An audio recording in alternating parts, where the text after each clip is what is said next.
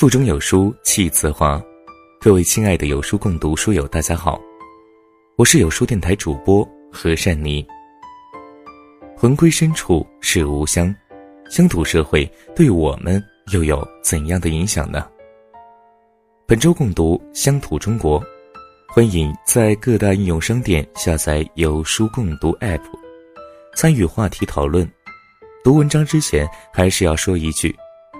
今天要分享的文章是来自于艾明雅的《女高男低匹配度为零》。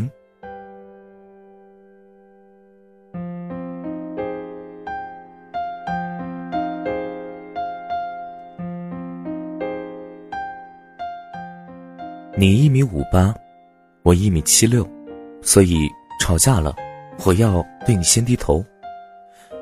今天翻了一下微博。果然是一阵晒照狂潮，翠萌身高差扑面而来。那些高自己女友半个头的男生，将他们的爱人紧紧地抱在怀里。可是有一条女生发来的邮件就显得特别突兀。艾老师，我身高一米七一，我男朋友只有一米六五，我们也能这么配吗？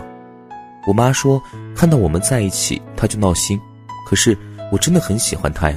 跟他在一起好开心，现在我好难过呀。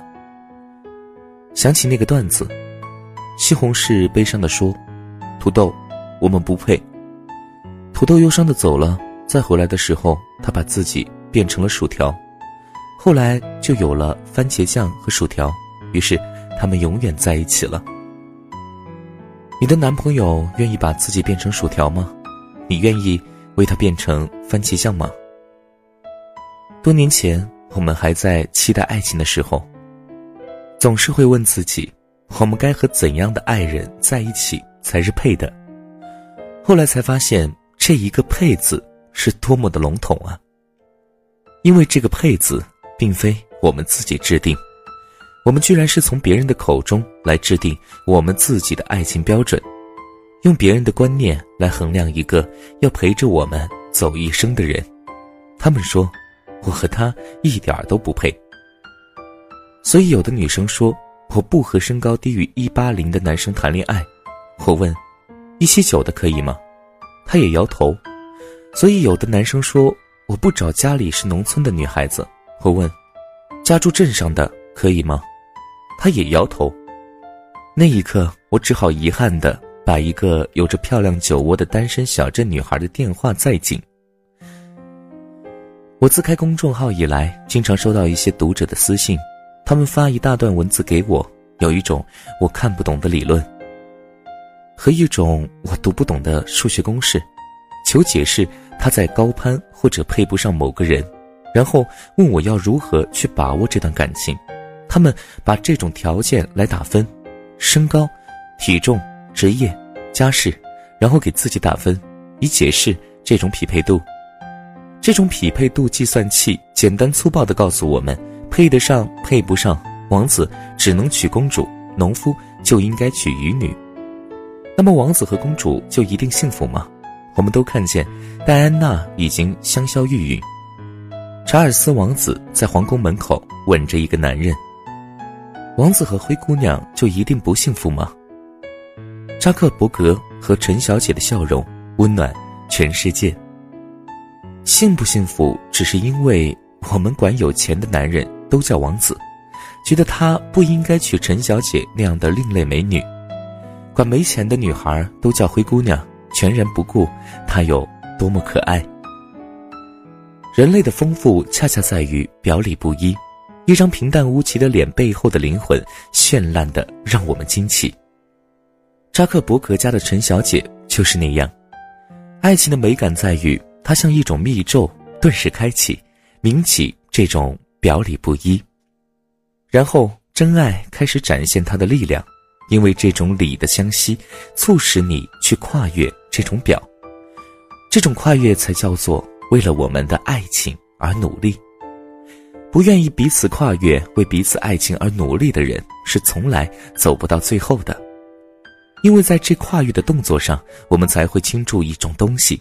叫做真心，就像很多人说凤凰男不能找，我说能找，因为我看到的优秀凤凰男挡在妻子面前，用一种近乎长城般的姿态，去替她抵挡那些来自原生家庭的对峙和苛求。很多人说孔雀女不能找，可我看到那些骄傲的公主收起自己的裙摆，陪着自己的史莱克穿越生活的丛林。如果世俗说我们不配，那么爱的目的。不是让我们去配吗？永远不要期待出现天生的灵魂伴侣，像齿轮一样咬合你所有的优点和缺点。我们要学会透过那些面具，看到对方身上的闪光那一面，而为了那一面，愿意妥协，一起接纳。最可怕的情感杀手，从来不是什么出轨和别人的流言蜚语，那只是外敌入侵。最可怕的是，当你卸下睫毛膏。他脱下礼服，你才发现，一切门当户对的赞叹都是偃旗息鼓，一切天作之合的祝福都销声匿迹，群众演员都散去，剩下的你们根本就不同，且越走越不同。一姑娘对我说，她和未婚夫分手了，没有吵架，没有小三，没有狗血。婚礼请帖已经散发，盛大的烟花即将升腾起。所有的群众演员都在为他们鼓掌，楼下停着即将载走他的南瓜车，可是他还是听从了内心的声音，因为他知道他在透支他们之间的相配。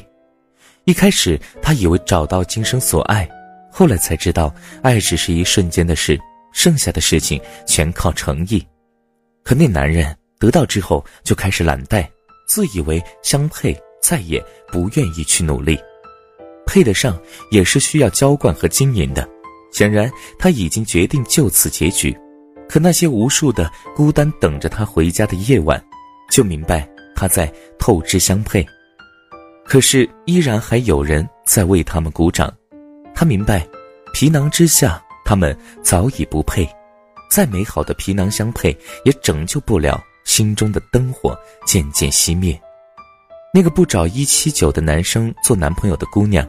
依然孤单，我对她说：“一厘米啊，这一厘米的不配，让你错过了千万人。”那个被城市男生拒绝的小镇姑娘，后来找了一个胖胖的蛋糕师，在上海开了两家店，生了一个儿子，过得平静满足。童话里才有天作之合的王子公主，可走过才知道，公主和史莱克未必不是一个很好的选择。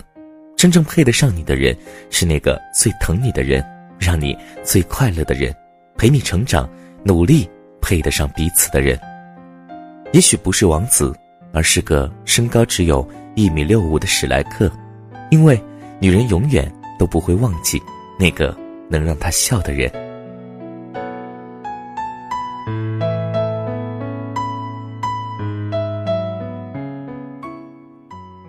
关注有书与五百二十五万书友组队对抗惰性，我是主播何善妮，我在美丽的四川广元给您送去问候。